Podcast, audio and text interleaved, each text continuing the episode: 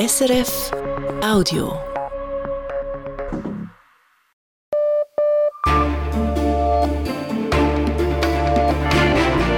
Radio SRF, Echo der Zeit mit Christina Scheidecker. Die Themen vom 9. März. In der Schweiz fehlt es an Wohnraum. Da sind sich eigentlich alle einig. Wie man dem Problem begegnen soll, da scheiden sich allerdings die Geister. Unser Schwerpunkt heute. Dann. Die geplante Justizreform sorgt für große Proteste in Israel. Nun mischen sich auch Armeeangehörige in die Diskussion ein. Für die Regierung eine heikle Angelegenheit. Die Zuwanderung bringt die Schweizer Wirtschaft zum Wachsen und auch die Kaufkraft der Bevölkerung.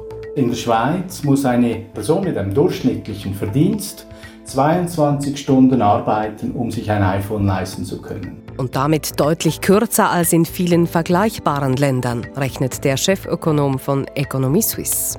Und er ist einer der wichtigen Strippenzieher im Ständerat, der Mitte-Politiker Beat Rieder. Das Porträt gibt's am Schluss. Das Echo der Zeit.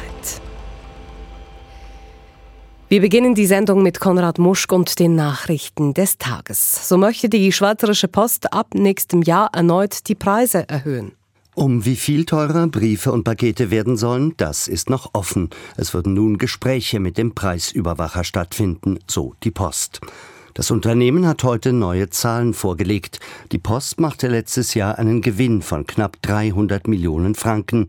Das sind rund 160 Millionen Franken weniger als im Jahr davor.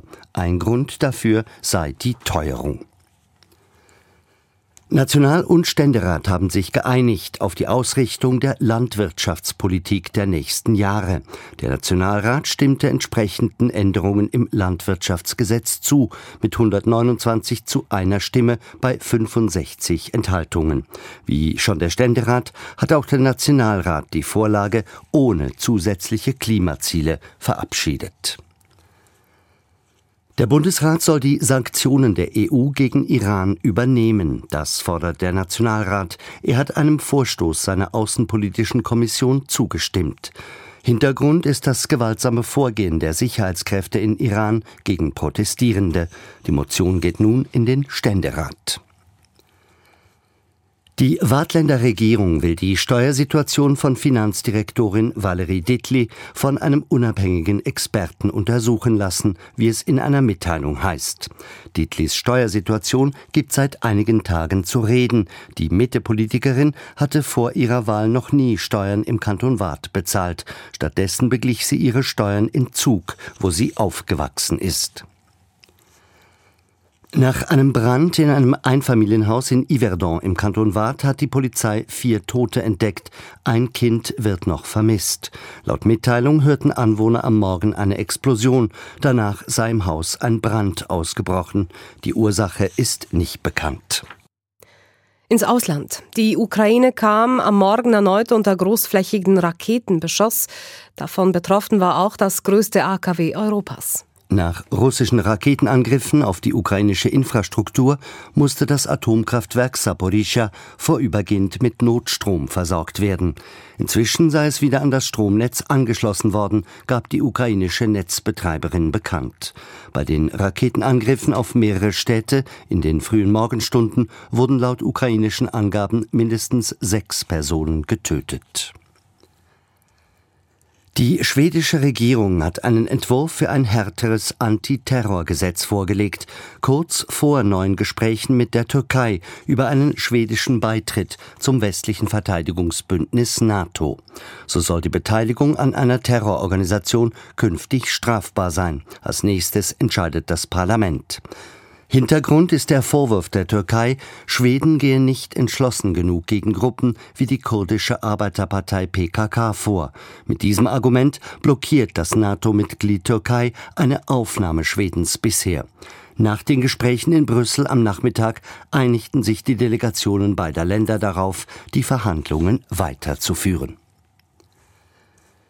In Tschechien ist der neue Präsident Petr Pavel vereidigt worden. Der 61-jährige ehemalige NATO-General legte im Parlament in Prag seinen Amtseid ab. Petr Pavel hatte die Wahl Ende Januar gewonnen. Er gilt als pro-westlich. Die Börsendaten von 18.04 Uhr geliefert von SIX. Der Swiss Market Index schließt bei 10.949 Punkten, minus 0,7 Prozent. Der Dow Jones Index in New York steigt um 0,1 Prozent. Der Euro wird zu 99 Rappen 08 gehandelt, der Dollar zu 93 Rappen 69. Und das Wetter? In der Nacht setzt erneut Regen ein, morgen bleibt es im Norden oft stark bewölkt und zeitweise nass. Die Schneefallgrenze liegt um 1500 Meter. Der Wind wird wieder stärker. Im Süden zeigt sich tagsüber zum Teil die Sonne. Die Temperatur reicht im Norden um 12, im Süden 16 Grad. Da kommt etwas auf die Schweiz zu. Jährlich werden über 10.000 Wohnungen zu wenig gebaut, rechnen Fachleute des Bundes. Wirtschaft und Politik sind deshalb auf der Suche nach Maßnahmen gegen den drohenden Wohnungsnotstand. Allzu viel Zählbares ist dabei bisher aber nicht herausgekommen. Warum ist das so, wenn sich doch eigentlich alle einig sind, dass man etwas gegen den Wohnungsmangel machen müsste? Warum regt sich im konkreten Fall dann doch jeweils großer Widerstand? Matthias Strasser berichtet. Große Überbauungen mit hunderten Wohnungen könnten einen Beitrag leisten gegen die sich anbahnende Wohnungsknappheit. Große Projekte gegen ein großes Problem. Ein grundsätzliches Ja der Bevölkerung zu mehr Wohnraum sei deshalb nicht überraschend, sagt Mark Schelker, Professor an der Universität Freiburg und Spezialist für politische Ökonomie hinter dem Schleier der Ungewissheit, das heißt, wenn man noch nicht weiß, wie man davon betroffen sein wird, wenn man einfach zum Prinzip etwas sagen kann, dann ist es einfach zu sagen, ja, eigentlich finde ich das eine gute Sache. Wenn es aber um konkrete Projekte geht, dann regt sich oft Widerstand. Zum Beispiel in Zürich. In keiner anderen Großstadt gibt es laut Bundesamt für Statistik so wenige freie Wohnungen. Gegen eine Großüberbauung mit mehreren Hochhäusern an der Thurgauer Straße wurde 2020 zwar erfolglos, aber engagiert gekämpft, aus grundsätzlichen Überlegungen oder weil Kritikerinnen und Kritiker mit dem Projekt nicht einverstanden waren. Nirgendwo war dabei der Widerstand größer als im betroffenen Quartier. Bis heute gibt es Einsprachen. Ähnlich das Bild bei der Abstimmung über Wohnungsbau letzten Herbst. Dort ging es zum Boden der SBB, das sogenannte Neugasse-Areal, ebenfalls in Zürich. Die Ablehnung der Überbauungspläne war nirgendwo größer als im betroffenen Stadtkreis. Am Ende erlitt das Projekt eine Abfuhr. Ja zu mehr Wohnungen, aber nein zum konkreten Projekt, weil sich der Schleier der Ungewissheit lüftet sobald dann klar wird, wo das Projekt stattfindet, dann kann ich ein bisschen durch diesen Schleier durchgucken und dann sehe ich, ist das in der Nähe von mir oder ist das weit weg. Und wer in der Nähe wohnt, trägt verhältnismäßig viele Lasten, die bei der Lösung des Wohnbauproblems entstehen. Kurzfristig zum Beispiel Baulärm, langfristig kann es die Furcht sein, dass sich die Quartierzusammensetzung verändern könnte oder dass der Park überbaut wird, in dem man immer spazieren geht. Kommt dazu, dass jene, die am meisten von einem Großprojekt profitieren, die Zuzüger, oft gar nicht mit abstimmen dürfen, weil sie noch nicht in der betreffenden Gemeinde wohnen.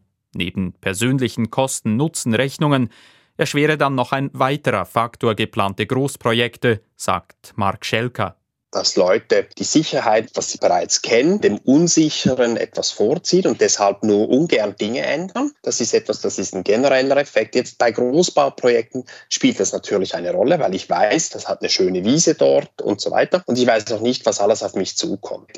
Das Risiko des Neuen, auch Verlustängste, würden stärker wahrgenommen als mögliche Chancen, die ein solches Projekt bieten könne. Das andere ist natürlich auch, dass dann solche Quartiere eine ganze Infrastrukturentwicklung durchmachen, die sehr positiv sein kann. Also Einkaufsmöglichkeiten, Neubau von Schulen. Das heißt, Nachbarschaftseffekte können durchaus sehr positiv sein. Diese positiven Effekte würden aber tendenziell unterschätzt, auch weil uns unsere Wahrnehmung ein Schnippchen schlägt, gewichten wir den Nutzen des Ist-Zustands tendenziell höher als den des Bauprojekts, wenn der Abstimmungskampf losgeht. Bauherren versuchen dieser Wahrnehmung gezielt entgegenzutreten. Sie wollen die Opposition gerade in der Nachbarschaft entkräften, etwa bei der Dokumentation der Projekte. Was man heute stark macht, ist, man visualisiert sehr stark. Man versucht, die Bewohner dort schon früh einzubinden und versucht, Unsicherheiten abzubauen. Ich glaube, das ist eine Möglichkeit, wie man diesen Status quo beißt, der getrieben ist durch diese große Unsicherheit, die viele Leute nicht mögen, wie man dem versucht, entgegenzuwirken. Am Schluss jedoch sind politische Mehrheiten nur möglich, wenn auch die Größe stimmt. Nicht, weil das Hochhaus nicht in den Weiler passt, sondern weil in der Großstadt genügend Menschen genügend weit weg sind von der entstehenden Belastung Großüberbauung. Mark Schelker von der Universität Freiburg sagt, ich meine, wenn Sie einen Baudirektor einer großen Stadt haben, dann können Sie den überzeugen, möglicherweise für ein Großprojekt, das vielleicht in diesem lokalen Quartier, wo gebaut wird, eher auf Widerstand stößt. Aber man weiß, dass man quasi durch alle anderen Quartiere, dass sie das dann annehmen werden. Also man kann auch Quartierminderheiten überstimmen. Das Nichtwissen, wie stark man direkt von einem Projekt betroffen ist, macht es einfach im Grundsatz Ja zu sagen. Werden die Bauprofile aufgestellt und die Projekte konkret, tendiert der Mensch dagegen zum Bestehenden. Vor allem lokal stärkt das den Widerstand gegen große Projekte. Es ist also schwierig, im konkreten Fall Großprojekte durchzubringen. Was aber heißt das für die Gesamtsituation? Die Frage geht an Inlandredaktor Matthias Strasser, der zum Thema recherchiert hat. Matthias Strasser, wie drängend ist das Problem der Wohnungsnot in der Schweiz? Das wird sicher drängender. Die Zahl der leerstehenden Wohnungen sinkt und die Wohnungsnot dehnt sich aus von den Städten in die Agglomerationen und darüber hinaus. Und dann sind auch neue Hotspots dazu gekommen mit den touristischen Zentren. Wer in Davos oder Zermatt eine Wohnung sucht, der hat es heute bei der Wohnungssuche ähnlich schwer wie Menschen in Zürich oder in Genf. Kurzfristige Besserung ist nicht in Sicht. Eine Berechnung von Würst und Partner, einer Firma aus dem Immobilienbereich, die hat gezeigt, dass bis in drei Jahren 50.000 Wohnungen fehlen werden. Das zuständige Bundesamt, das rechnet da mit ähnlichen Zahlen und sagt, die Aussichten, die seien eben nicht sehr rosig. Es gibt also neue Entwicklungen. Trotzdem wird sich dieses Problem wohl kaum von heute auf morgen entwickelt haben. Warum akzentuiert sich das gerade jetzt dermaßen? Es sind vor allem drei Gründe. Die Zuwanderung war im letzten Jahr höher als in den Jahren zuvor. Um einen Drittel ist die Zahl der Menschen gestiegen, die in die Schweiz gezogen sind. Zugewandert ist da etwa eine Stadt von der Größe Luzerns. Dann ist die Bautätigkeit stark zurückgegangen. Die Zahl der Baubewilligungen ist in den letzten Jahren um einen Viertel gesunken. Und drittens brauchen wir auch immer mehr Fläche pro Person. Statt der WG gibt's eher mal den Einpersonenhaushalt, jeweils mit eigener Küche und eigenem Bad natürlich. Und weil Menschen immer älter werden, wohnen sie auch länger alleine oder allenfalls zu zweit. Lassen Sie uns den zweiten Punkt noch kurz vertiefen. Es wird weniger gebaut, sagen Sie. Trotzdem große Wohnungsnot. Wie geht das zusammen? Ja, das hat auch politische Gründe. Mit der Revision des Raumplanungsgesetzes hat das Stimmvolk 2013 neue Grundsätze beschlossen. Mehr nach innen verdichten und eben weniger auf die grüne Wiese bauen war der Grundsatz. Und bis diese neuen Regeln in den Gemeinden auch umgesetzt waren, verging viel Zeit und in dieser Zeit war eben nicht immer ganz klar, was dann künftig gelten wird. Und diese Unsicherheit, die habe auch dazu beigetragen, dass weniger gebaut wurde. Das zumindest heißt es aus der Branche. Und dann ist Verdichtung tendenziell halt aufwendiger und auch teurer als der Neubau auf der grünen Wiese. Es gibt also weniger Wohnraum für gleich viel investiertes Geld und auch mehr Nachbarn, das heißt dann potenziell immer auch mehr Einsprachen. Und dann kommt noch die wirtschaftliche Seite dazu. Auch das Bauen ist teurer geworden und mit der Abkehr von den Nullzinsen haben institutionelle Anleger wie Pensionskassen oder Versicherungen auch wieder mehr Alternativen für Investitionen. Das Problem ist bekannt. Was macht die Politik? Die Forderungen gehen auseinander. Weniger Regulierung will die FDP. Sie verlangt etwa, dass der Lärmschutz gelockert wird. Zudem braucht es schnelle und einfachere Bewilligungsverfahren. Die SVP will das Problem über die Zuwanderung lösen. Es sollen weniger Menschen in die Schweiz kommen. Mehr Regulierung wird dagegen auf der linken Seite gefordert. Aus der SP zum Beispiel, da kommt das, die Forderung nach einem Airbnb-Verbot. Die Grünen lancierten die Idee, dass es in gewissen Situationen Vorgaben zur Mindestbelegung von Wohnungen geben soll und ein Recht auf Wohnungstausch, ohne dass die Miete steigt. Ein älteres Paar und eine wachsende Familie sollen so die Wohnung ohne Nachteile tauschen können. Die Ideen gehen auseinander. Was hat denn am ehesten Chancen, tatsächlich umgesetzt zu werden? Politisch am ehesten mehrheitsfähig könnte von links die Forderung nach Geld für gemeinnützigen Wohnungsbau sein. Angesichts der angespannten Finanzlage beim Bund ist dann aber wieder die Frage, wie viel mehr da wirklich drin liegt. Von bürgerlicher Seite dürften vor allem moderate Liberalisierungen bei den Bauvorschriften eine Chance haben. Bereits gut geheißen hat der Nationalrat Anfang Woche zwei FDP-Forderungen zur Lockerung des Mieterschutzes. Allerdings, alle diese Forderungen, die wir diskutiert haben, werden keine schnelle Entlastung bringen. Bevor die Wohnungsnot kleiner wird, dürfte sie eher noch ansteigen. Inlandredakteur Matthias Strasser, vielen Dank. Das ist das Echo der Zeit auf Radio SRF. Bei uns geht's weiter mit einem Rückwärtssalto der georgischen Regierung. Mit unzufriedenen Armeeangehörigen in Israel. Sie drohen mit Dienstverweigerung und mit der spannenden Ausgangslage im Kanton Genf. Vor allem für bürgerliche Parteien könnte es bei den Parlamentswahlen eng werden. Dazu ein Hinweis, die stärksten Echo-Geschichten der Woche, die gibt's immer aufs Wochenende hin als Newsletter. Wer jetzt abonniert, hat das Mail am Samstagmorgen im Posteingang srf.ch-newsletter. Nach Georgien jetzt also. Dort hat die Regierung heute ein umstrittenes Gesetz zurückgezogen, das sie notabene erst vor wenigen Tagen verabschiedet hatte. Das Gesetz zielt auf Medien und Nichtregierungsorganisationen, die Spenden aus dem Ausland erhalten.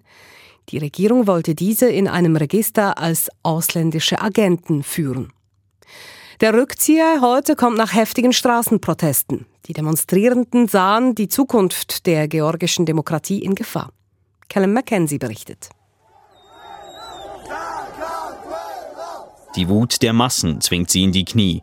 Die georgische Regierung will das geplante Gesetz gegen ausländische Agenten bedingungslos zurückziehen, wie sie sagt. Der Entscheid kommt nach heftigen Protesten auf den Straßen der Hauptstadt Tbilisi, bei denen sich Demonstrierende und Polizei teilweise Scharmützel lieferten und es zu zahlreichen Festnahmen kam. Die Regierungskritiker sind von ihrem Erfolg überrascht. Noch vor einer Woche machte sich in liberalen Kreisen Pessimismus breit. Die Einführung des Gesetzes sah man als unausweichlich und damit auch seine befürchteten Folgen. Die Regierung wolle die georgische Zivilgesellschaft ersticken, hieß es. Der Großteil der unabhängigen Medien und Organisationen in Georgien erhält Spenden aus dem Ausland. Durch den Stempel ausländischer Agent sollten kritische Stimmen delegitimiert werden oder, wenn sie den Stempel nicht akzeptierten, durch Bußen und Haftstrafen zur Schließung gezwungen werden. Die Befürchtungen waren gut begründet. Die georgische Regierung baut die demokratischen Strukturen im Land seit Jahren schleichend ab etwa indem sie die Justiz für sich vereinnahmt und kritische Medien als Handlanger fremder Mächte brandmarkt. Das geplante Gesetz rechtfertigte die Regierung mit dem Bedürfnis nach mehr Transparenz und verglich es mit Lobbying-Regelungen im Westen. Daran hielt sie vehement fest, auch nachdem westliche Institutionen diese Argumente entschieden zurückgewiesen hatten. Die unerwartete Kehrtwende ist jedoch weniger der Kritik aus dem Westen als dem Aufstand der georgischen Bevölkerung geschuldet. Die Gegner des Gesetzes konnten erfolgreich darlegen, was dessen Einführung für die Zukunft des Landes bedeutet hätte. Ein weiterer Schritt in Richtung Autokratie und damit weg vom langjährigen Ziel der Europäischen Union beizutreten. Bei ihrem Amtsantritt im Jahr 2012 trug die Regierungspartei dieses Ziel noch mit – Davon und von der gespaltenen Opposition profitierte sie in den Jahren darauf. Doch eigene Errungenschaften konnte sie wenige vorweisen. Auch darum greift die Regierung zu zunehmend unlauteren Mitteln, um an der Macht zu bleiben. Beobachtende gehen davon aus, dass die Regierung den EU-Beitritt inzwischen nicht mehr anstrebt. Die demokratischen Standards, die ein Land als EU-Kandidat erfüllen muss, passen nicht zu ihrem bedingungslosen Machtanspruch. Doch für die georgische Bevölkerung ist die EU sowas wie eine heilige Kuh. In Umfragen befürworten seit Jahren stabil 70 bis 80 Prozent der Georgierinnen und Georgier einen Beitritt zur Union.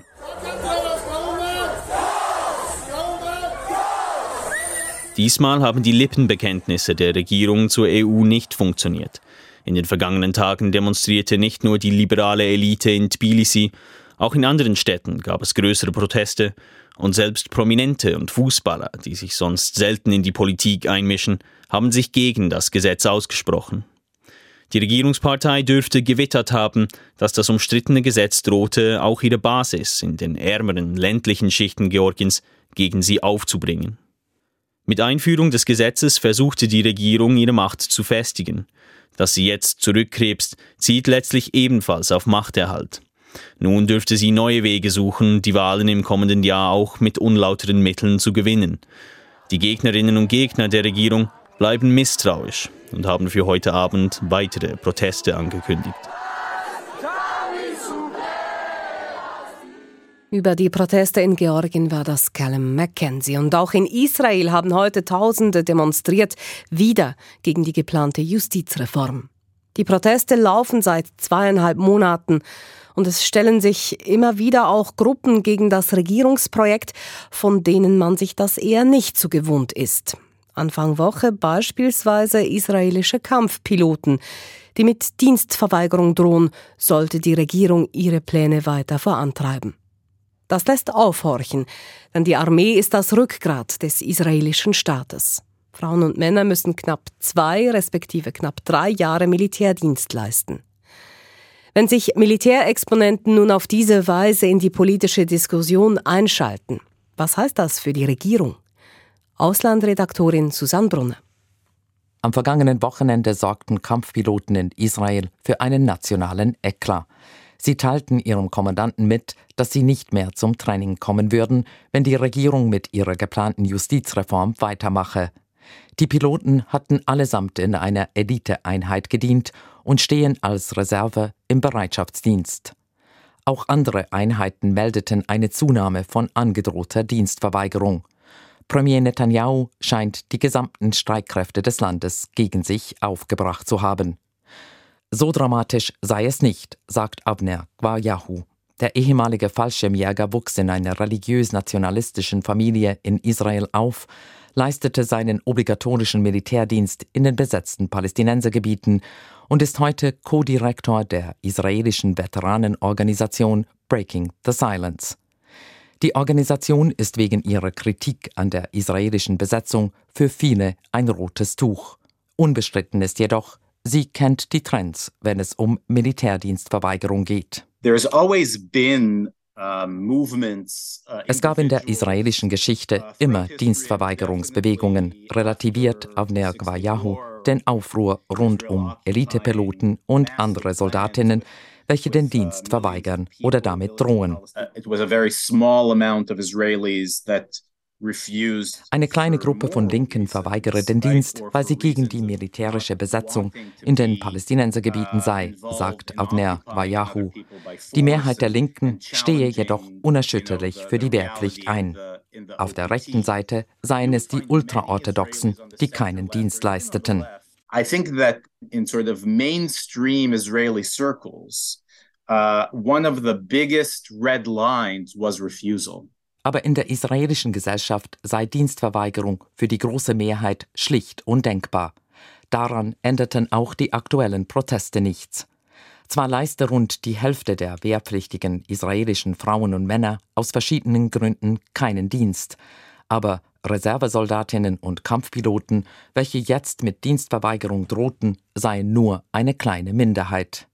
Und trotzdem steht die Armee im Zentrum der Diskussionen über die Proteste gegen die Justizreform, weil die politische Situation so vertrackt sei, sagt Abner Gwayahu. Historically, the ultra-orthodox community, both men and women, do not serve. Die Ultraorthodoxen wollen keinen Militärdienst leisten weil sie das höchste Gericht jedoch zum Militärdienst zwinge, unterstützen diese die Rechtsaußenregierung und ihre Justizreform. Gleichzeitig leisten immer mehr ultrarechte Siedler Militärdienst, welche den Mainstream in der Gesellschaft mit ihrer Gewalt gegen Palästinenser abstoßen. Gestandene Offiziere nannten die Ereignisse in Chawara, wo Hunderte von Siedlern wahllos palästinensische Häuser anzündeten, einen Pogrom. Die altgedienten Soldatinnen und Soldaten finden, solche Gewalt führe zu mehr Gefahr für sie und Israel, sagt der ehemalige Fallschirmjäger. I, I remember the fear in the eyes of the young Palestinians Ich stürmte als Soldat palästinensische Häuser und erinnere mich an die Angst in den Augen der jungen Palästinenserinnen und Palästinenser. Und mir war damals klar, das erzeugt mehr Gewalt gegen uns. Nun propagieren rassistische Minister in dieser Regierung offen Gewalt und wir werden diese Gewalt nicht kontrollieren können.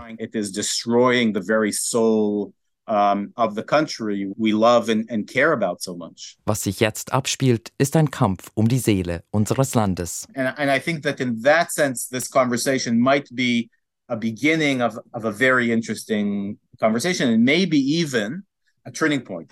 Vielleicht sind diese Proteste gegen die Justizreform ein Wendepunkt, sagt Avner Gwayahu.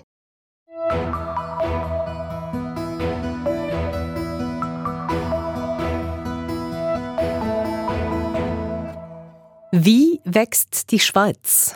Darüber haben sich in den letzten Wochen Fachleute intensiv gestritten. Die Frage ist, welche Rolle die Zuwanderung dabei spielt. Macht die uns alle reicher, weil die Wirtschaftsleistung generell wächst? Oder wird zwar der gesamte Wirtschaftskuchen immer größer, das einzelne Kuchenstück pro Kopf wird es aber nicht, weil wir den Kuchen mit immer mehr Leuten teilen müssen? Eine neue Studie des Wirtschaftsdachverbands Economy Suisse schafft jetzt Klarheit. Charlotte Jacquemin. Welche Zahlen muss man studieren, wenn man wissen will, ob die Zuwanderung die Schweiz reicher oder ärmer macht?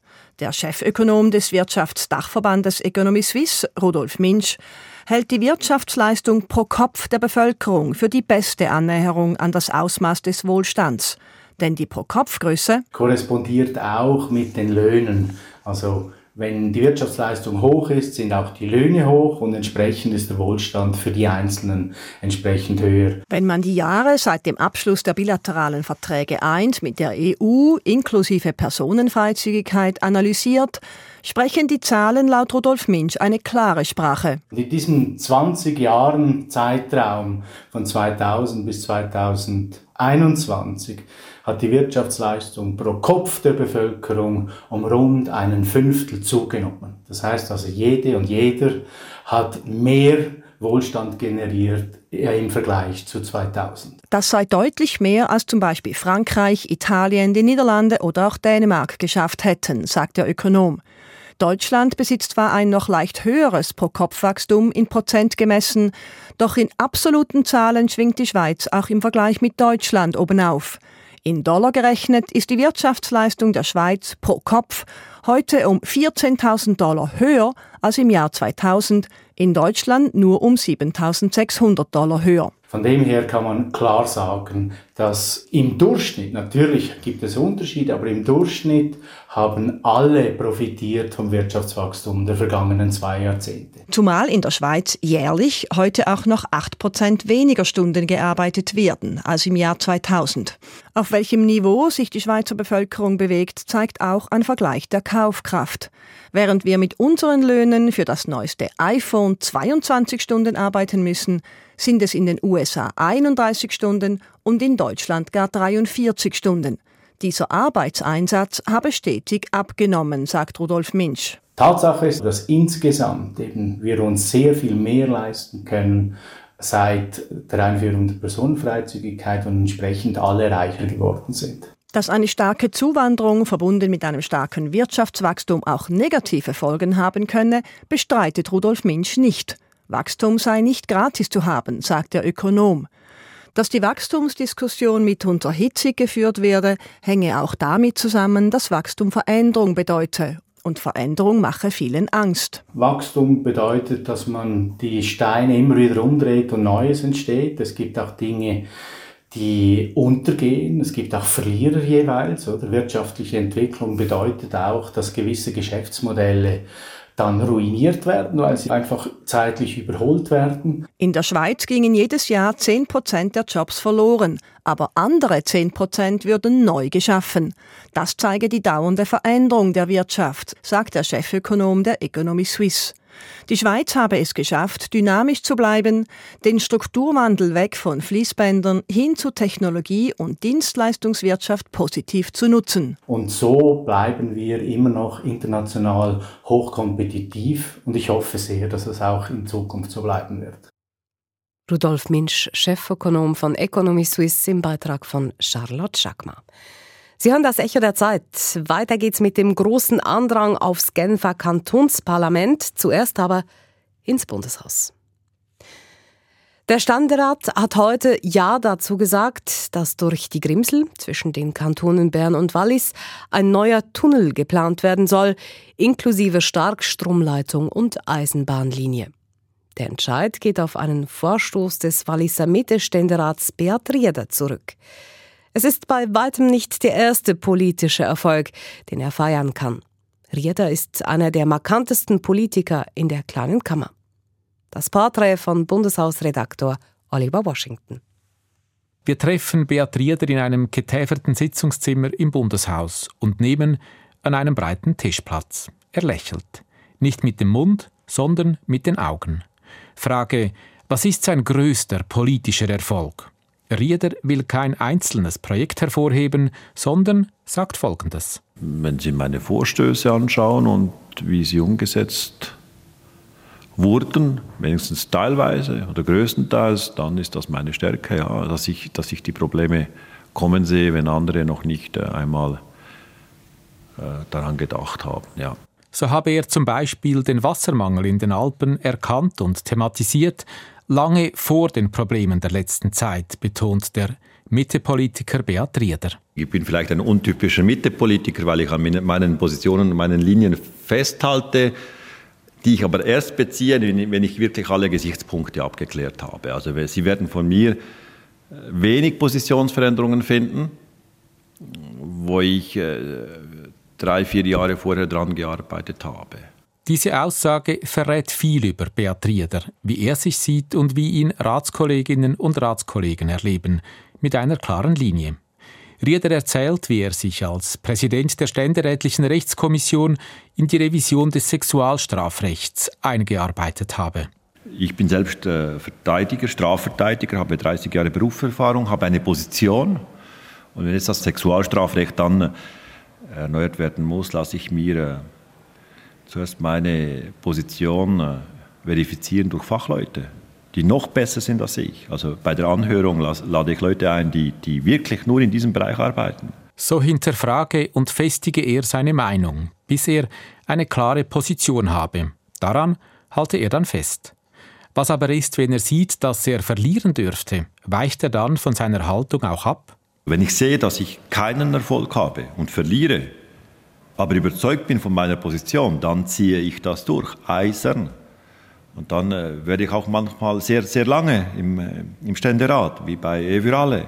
Rieder selber ist verheiratet und hat drei Kinder, eine traditionelle Ehe also. Dabei illustriert die Ehe für alle einen weiteren Aspekt von Rieders politischer Persönlichkeit. Er argumentiert, dass diese der Verfassung widerspreche. Man müsse die Verfassung eben so interpretieren, wie diejenigen, die sie geschrieben hätten. Und die Verfassungsväter hätten mit Sicherheit nicht an die Ehe für alle gedacht. Wer die Verfassung aber so auslegt, tritt bei gesellschaftspolitischen Fragen grundsätzlich auf die Bremse. Das ist richtig, ja. Das gebe ich zu. Bei gesellschaftspolitischen Fragen sind wir dann zurückhaltender und begehen vielleicht dann äh, weniger, weniger äh, Irrtümer auch. Nur diese Aussage bedingt, dass man selber zu wissen glaubt, was richtig ist und was nicht. Rieder findet, dass das Parlament zu oft auf Abwägen ist. Ich erlebe einfach das Parlament wie ein getriebenes Parlament von Medien, von äußeren Einflüssen, von Hypes, die sich dann äh, ohne jegliche Bremse direkt ins Parlament pflanzen. Neuestes Beispiel die Diskussion über die Wiederausfuhr von Waffen an die Ukraine und die Neutralität.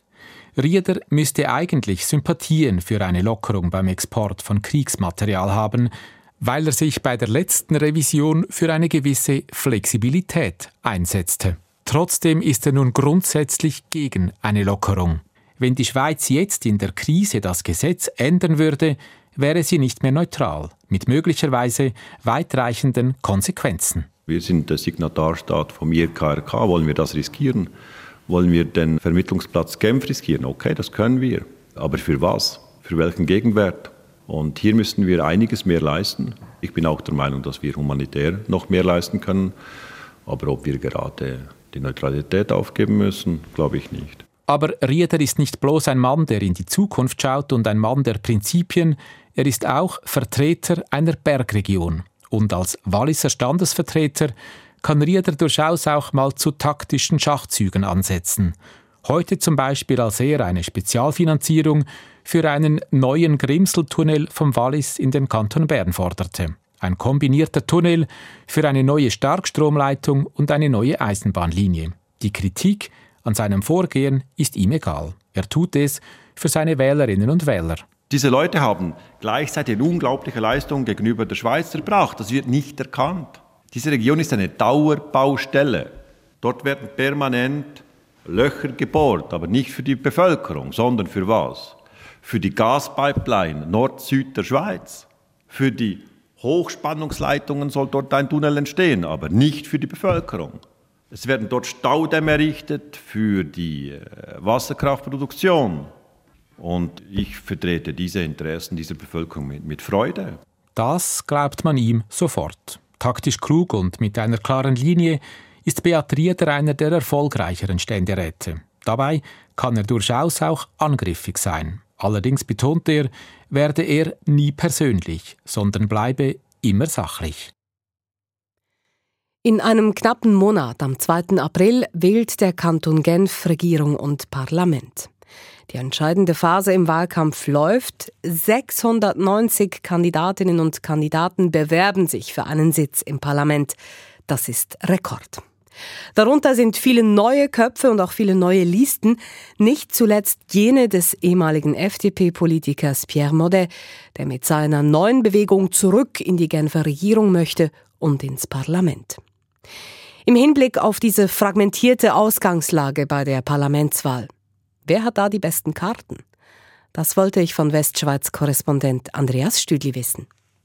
Ja, in Genf, da braucht man sehr gute Karten, will man in der kantonalen Politik dabei sein, denn Parteien müssten mindestens 7% Wähleranteil erreichen, ansonsten bleiben sie draußen. Und diese hohe Hürde, die dürften die bisher wählerstärksten Parteien FDP, SP und die Grünen problemlos überspringen.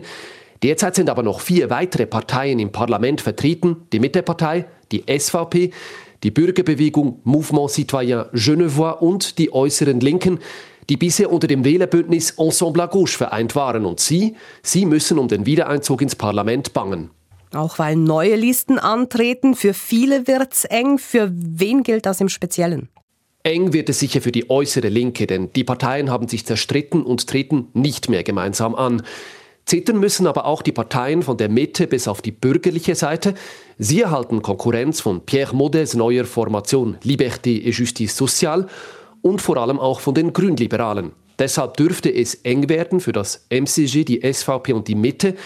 Und das auch dann, falls Mode und die Grünliberalen den Einzug ins Parlament verpassen sollten. Die SVP, die übersprang schon letztes Mal das Quorum von 7% nur knapp. Ein Fragezeichen setze ich auch beim MCG. Auch wenn die Bewegung zuletzt gut abgeschnitten hat in einer Wahlumfrage, das MCG, das geht derzeit ohne klare Führungsfigur in die Wahlen. Der bisherige Staatsrat Mauro Poccia tritt nicht mehr an. Und die Zeiten, in denen Erik Stauffer mit dem MCG den Takt in der Genfer Politik vorgegeben hat, die sind einfach längst vorbei. Für die Mitte, das MCG und die SVP geht es also um viel, denn wer nicht mehr im Kantonsparlament vertreten ist, der spielt in Genf auch keine große Rolle mehr. Sie haben es ausgeführt, eng wird es vor allem für Parteien auf der bürgerlichen Seite. Warum spannen die nicht zusammen? Ein bürgerlicher Schulterschluss hat in anderen Kantonen ja auch schon zum Erfolg geführt. In der Waadt war der bürgerliche Schulterschluss zuletzt erfolgreich und hat dazu geführt, dass die Regierung auf die bürgerliche Seite gekippt ist. Aber in Genf ist die Ausgangslage anders. Hier traten in den letzten Jahrzehnten die Mitte und die FDP zusammen mit einem Bündnis an.